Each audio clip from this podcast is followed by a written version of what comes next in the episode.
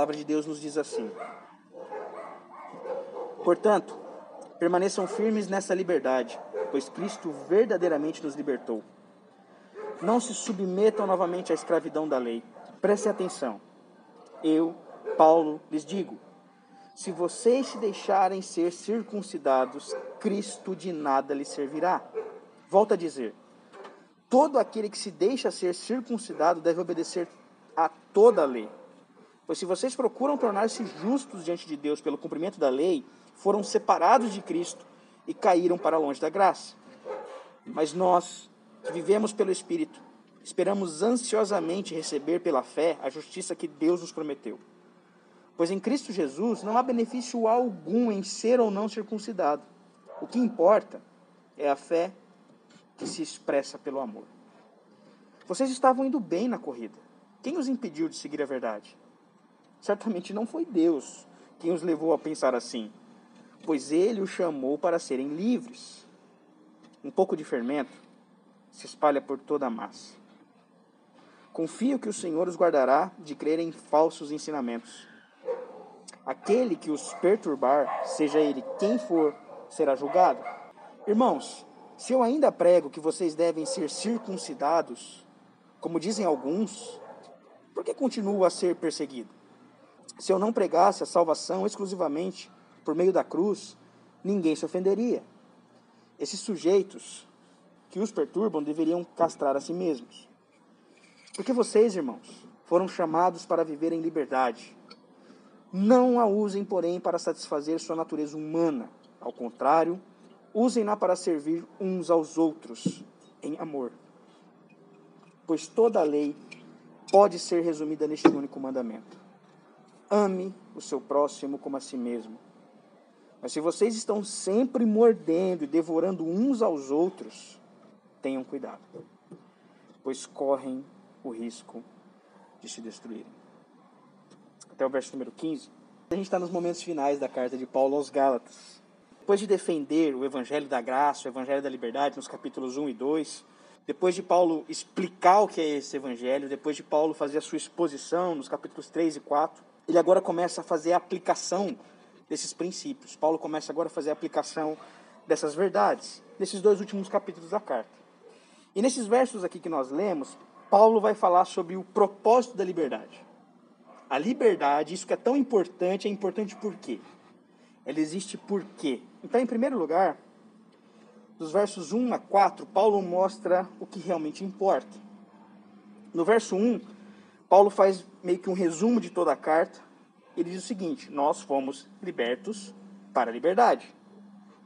Ou seja, a liberdade é o meio e o fim da vida cristã. Tudo relacionado ao evangelho é liberdade. Jesus morreu por isso, é um fato consumado. Quando ele diz para que eles permaneçam firmes, ou seja, permaneçam alertas, fortes, resistentes, permaneçam perseverantes, ele está falando que, embora eles não possam perder a salvação, eles podem perder a liberdade. E mesmo salvos, viver como escravos. Preste atenção no que Paulo está dizendo. Quando Paulo fala de voltar a viver como escravos, essas pessoas da igreja da Galácia não eram religiosos. Eles eram pagãos. Eles eram idólatras. E Paulo está falando que se eles forem para a religião, se eles forem ali buscar na lei uma forma de se justificar diante de Deus, eles vão voltar a ser escravos. É isso que Paulo está falando, que tanto a religião quanto o paganismo, a idolatria pagã, quanto essa religião vazia, é a mesma coisa. São dois lados de uma mesma moeda. Não tem diferença nenhuma em ser um pagão longe de Deus e ser um extremo religioso que está ali na religião somente para tentar se salvar. Não há diferença nenhuma. No verso 2, dentro desse cenário, Paulo diz que valorizar a circuncisão é necessariamente esvaziar o valor de Cristo. Paulo está dizendo: não se pode adicionar nada a Cristo sem que ele seja necessariamente subtraído dessa equação. Ou Cristo é tudo, ou ele não é nada. E no verso 3, ele lembra que a lei que eles estão tentados a seguir, ela não funciona em sistema self-service. A lei de Deus, a religião ali que os falsos mestres estavam pregando, não funciona em sistema self-service. Não dá para escolher o que eu vou obedecer e o que eu vou descartar, sem que eu viole a lei como um todo, sem que eu quebre toda a lei de Deus. O que Paulo diz aqui no verso 3 soa quase como uma paráfrase de Tiago. Tiago escreve assim, ó: "Pois quem obedece a todas as leis, exceto uma, torna-se culpado de desobedecer a todas as outras." No verso 4, então, Paulo relembra que buscar a salvação por obras, ou seja, buscar a salvação pelo cumprimento da lei, buscar a salvação observando uma religião, é o mesmo que dizer: olha, eu não preciso de Cristo. Eu posso me salvar por conta própria. E Paulo diz: não, são caminhos opostos. Ou a gente confia em Cristo, ou a gente busca a salvação na religião. Então, Paulo fala a respeito de cair para longe da graça. Isso é possível? Sim é possível para aqueles que nunca estiveram de fato na graça. Aqueles que nunca de fato creram no Evangelho. Mais para frente, Paulo diz o seguinte, lá no verso 10, ele fala assim: Eu confio que o Senhor os guardará de crer em falsos ensinamentos. Então a grande pergunta desse verso é o seguinte: é possível perder a salvação? Sim. Sim. Se você conquistou a salvação pelos seus próprios méritos, sim. É completamente possível que você perca essa salvação. Agora, se você recebeu a salvação por graça, é completamente impossível que se perca isso. E aí, num segundo lugar, Paulo diz que um propósito também da liberdade é criar um ambiente para o verdadeiro amor. O primeiro propósito é lembrar daquilo que realmente importa. O segundo propósito, criar um ambiente para que o verdadeiro amor aconteça. No verso 5, Paulo encoraja os crentes a esperarem apenas pela justiça que Deus prometeu. E Paulo diz: olha, esperem ansiosamente. E essa espera não é como aguardar pela possibilidade dessa justiça, não. É espera pela realidade dela. É mais ou menos como a gente assistir um jogo reprisado. Você assiste aquele jogo reprisado e torce por um time que você sabe que vai ganhar. Porque aquilo já aconteceu. Aquilo já é um fato. É mais ou menos esse tipo de espera. Esperar nesse sentido é saber que não tem nada que possa alterar o resultado. Paulo diz: Nós que somos o Espírito esperamos ansiosamente pela justiça que vem de Deus, pela fé em Jesus Cristo. Ou seja, não tem nada que possa mudar essa justiça, não tem nada que possa alterar esse resultado. Aí no verso 6 ele diz o porquê. Por que, que eles podem crer nisso? Ele diz: Porque em Cristo nem circuncisão, nem incircuncisão valem nada. Fora de Cristo, essas coisas podem até valer alguma coisa, mas em Cristo não vale nada. Ele diz: nem religião, nem falta de religião. Em Cristo, essas coisas não servem para nada.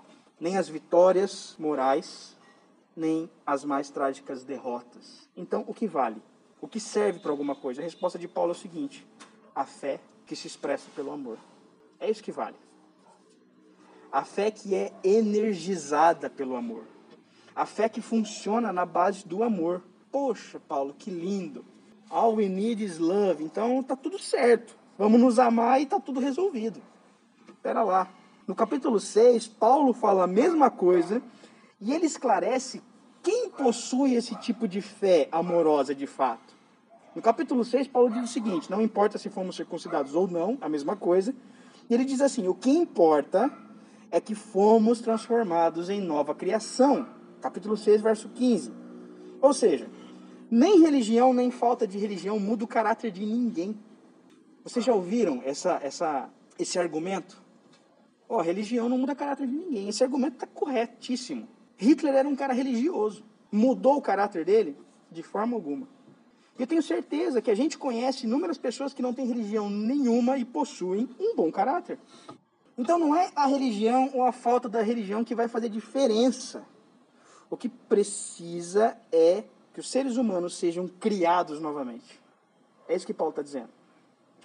Apenas o Evangelho faz isso. Apenas o Evangelho torna tudo novo. E no verso 7, a pergunta que ele faz aqui, ele pergunta: Olha, vocês estavam indo tão bem, quem que quem que impediu vocês de continuarem nesse ritmo? Essa pergunta me lembra uma das cenas mais marcantes da Olimpíada de Atenas em 2004, vocês lembram? Na prova de maratona, estava lá o brasileiro Vanderlei Cordeiro de Lima, no, na altura do quilômetro 35, mais ou menos, um padre irlandês, em forma de protesto, invade a pista e tira o corredor da pista. O Vanderlei estava com vantagem. Assim, uma vantagem muito boa. Era muito provável que ele fosse ganhar a maratona em primeiro lugar, ele fosse ganhar aquele ouro. Mas alguém vai, agarra e impede ele. Felizmente, o Vanderlei ainda chegou em terceiro lugar, ainda levou o bronze e ganhou uma medalha lá sobre honra ao mérito, alguma coisa assim que pouquíssimas pessoas ganharam. Essa pergunta de Paulo aqui no verso 7 me faz lembrar isso. Olha, quem é o padre que está correndo impedindo vocês de continuar o ritmo que vocês estavam indo? Quem que é esse cara? Quem que é o louco que está tirando vocês dessa, dessa corrida, dessa prova? E no verso 8 ele fala assim: com certeza não é Deus. Por quê? Porque ele fala que do início ao fim, a chamada divina é só uma: liberdade. Do Éden, do jardim do Éden, até a consumação de todas as coisas, a redenção se dá por meio da libertação. E Paulo diz: não se deixem confundir. Deus nunca chamou ninguém para nenhum tipo de escravidão. Deus nunca chamou ninguém para nenhum tipo de escravidão. No verso 9, ele usa essa figura interessante, né? Ele fala do fermento.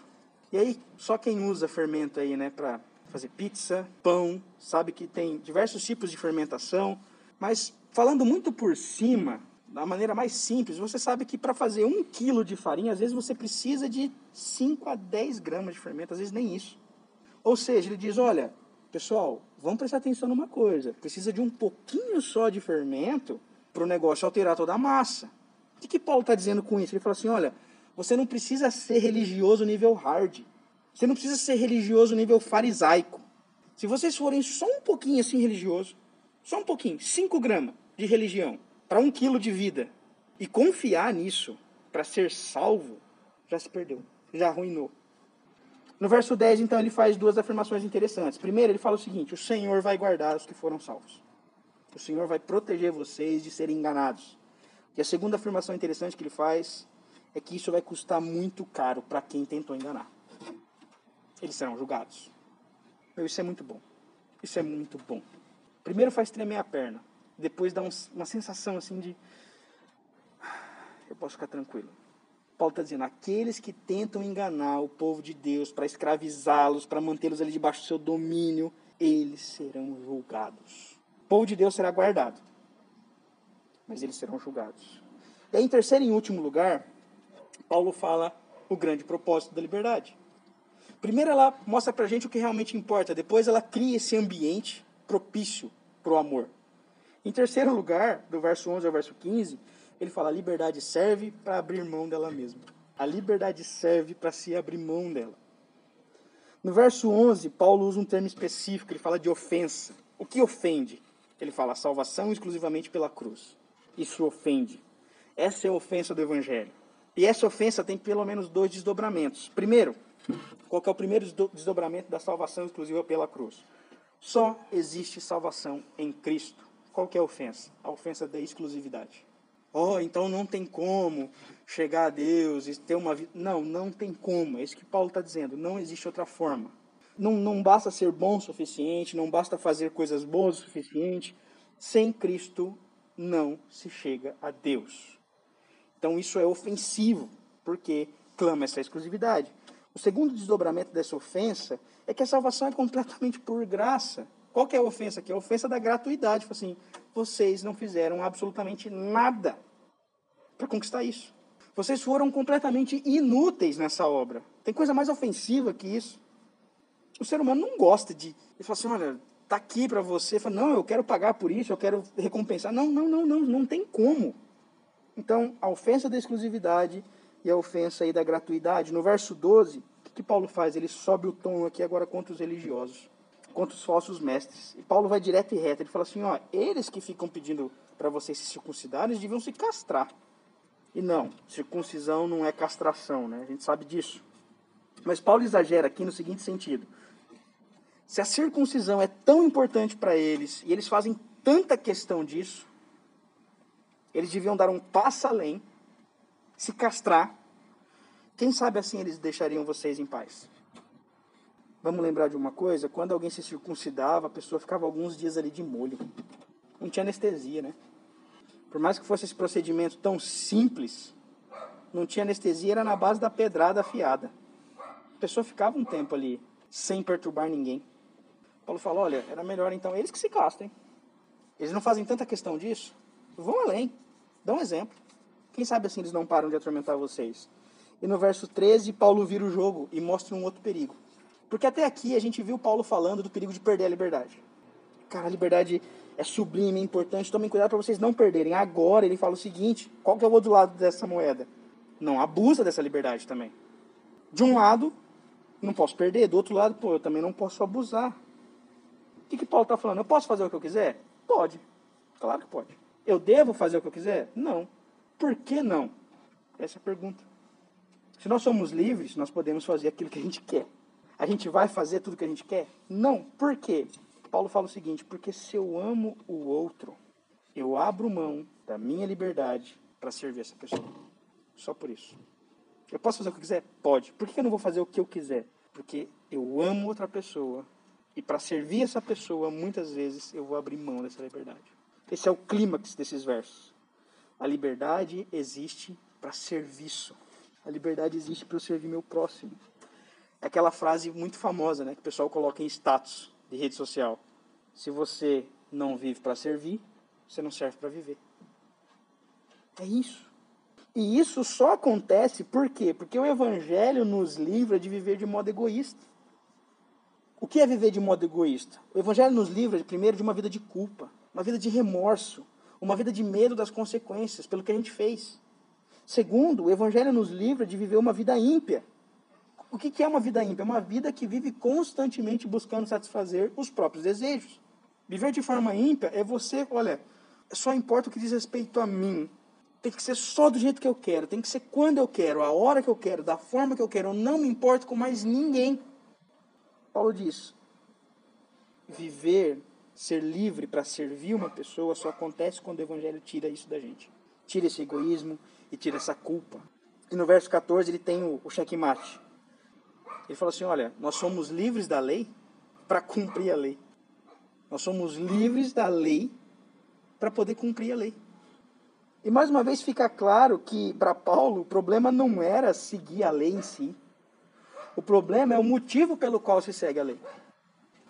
Eles não cumprem a lei para buscar salvação, mas eles cumprem a lei para agradar quem salvou. É isso. Paulo diz: a gente foi liberto da lei para cumprir a lei. A gente não precisa dela mais para ser salvo, a gente só usa a lei para agradar quem nos salvou. Porque a lei, vamos, vamos lembrar, a gente já estudou aqui um pouco sobre os Dez Mandamentos, mas a lei ela reflete o caráter de Deus. A lei mostra a perfeição de Deus. Ou seja, eu não consigo cumprir aquilo de forma perfeita, eu não consigo me salvar cumprindo aquilo ali, então Deus me salvou. E se aquilo ali é o caráter dele, eu vou me esforçar ao máximo agora para fazer isso, não para ser salvo, mas só para agradá-lo. Por quê? Porque Deus amou eles, Deus salvou eles. Deus os amou quando eles não conseguiam cumprir a lei. Ou seja, o Evangelho mostra que Cristo é o único e verdadeiro Salvador. E o Evangelho destrói todo e qualquer Salvador funcional. Tudo aquilo que a gente busca um meio de nos salvar, o Evangelho destrói. Se você busca, né, aqui eles estavam buscando na religião, na lei, se eles buscavam isso para se salvar, o Evangelho destrói. Se a gente está buscando dinheiro para ser o nosso salvador, o Evangelho destrói. Se a gente está buscando aceitação para ser a nossa salvação, o Evangelho destrói. Se a gente está procurando status, a nossa salvação em status, se a gente está procurando a nossa salvação em, em um amor, em um aplauso, o Evangelho vai destruir tudo isso. Porque Salvador só tem um.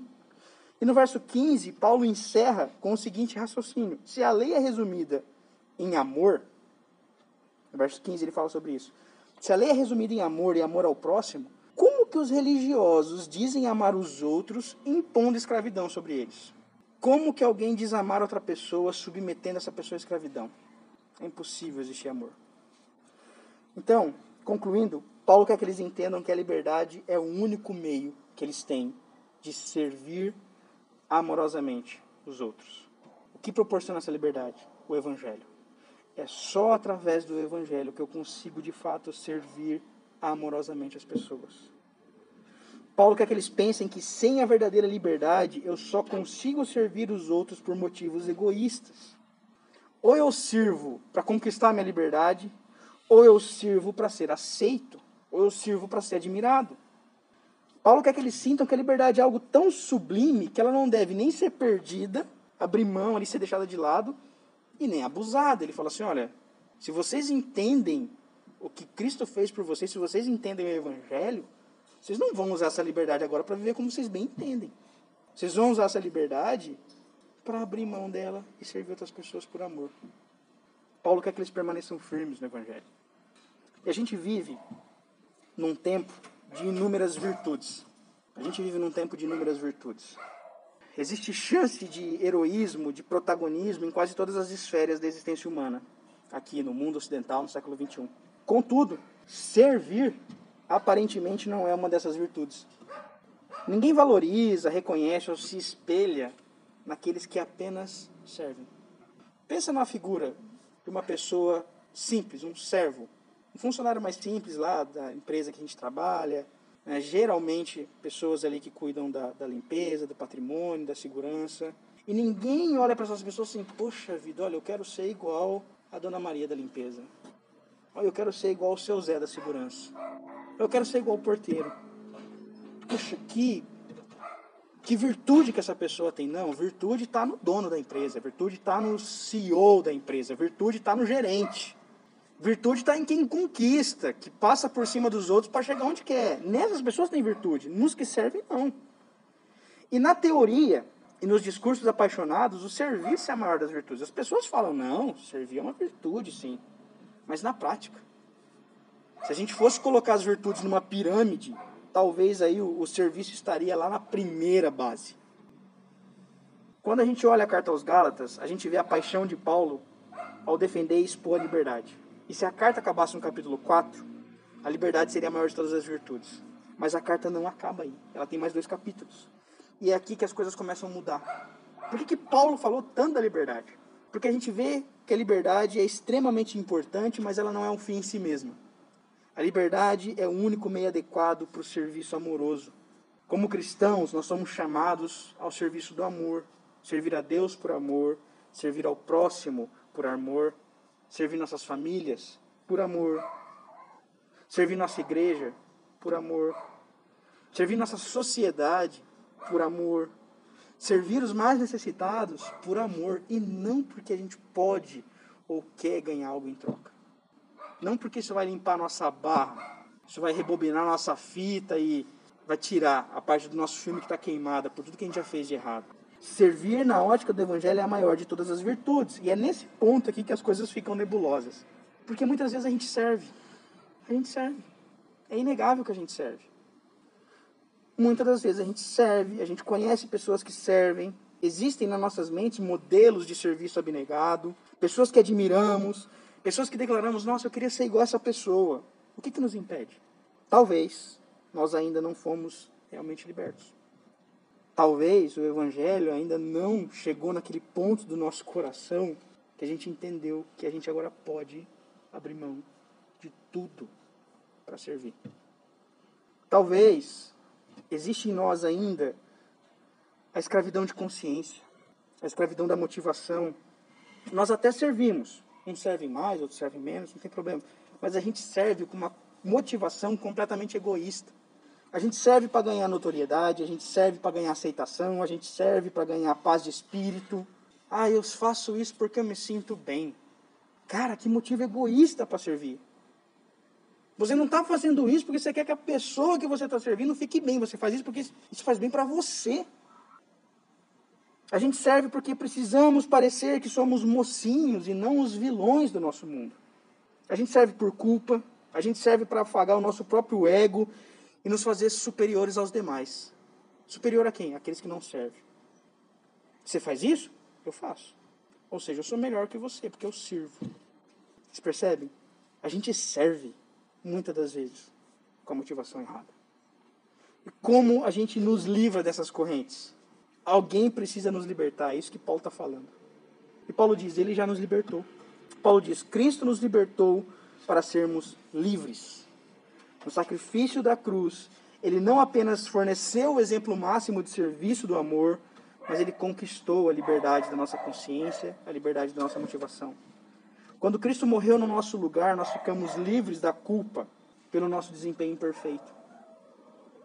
Quando Cristo morreu no nosso lugar, nós ficamos livres do impulso de querer desempenhar bem, de querer resolver o nosso problema com Deus. Já foi resolvido, a conta já foi paga. É assim que Cristo resolveu isso. E que diferença isso faz na nossa vida?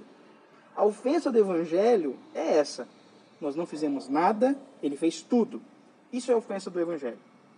Nem eu, nem vocês contribuímos em nada para a nossa liberdade. Nós somos completamente inúteis nessa salvação.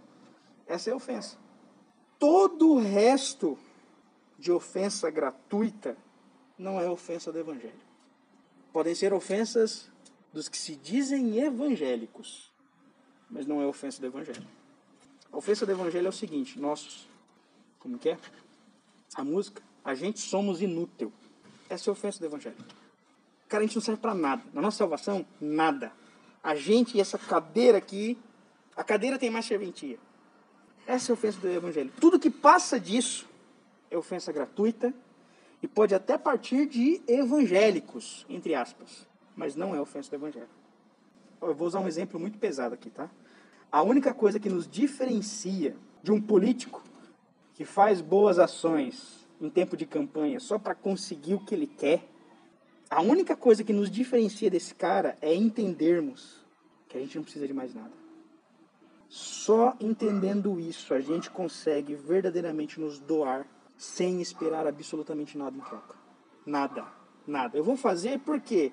Porque vão gostar? Não sei, não importa. Eu vou fazer porque é o que eu tenho que fazer. Eu vou fazer porque isso é o que eu sou chamado a fazer. Se vão gostar ou não, se vão agradecer ou não, se vão reconhecer ou não, se vão pagar ou não, eu vou fazer. Eu não preciso de mais nada. Ninguém nos deve nada.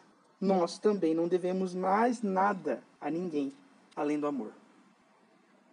Paulo diz: a gente não deve nada a ninguém além do amor. Amém?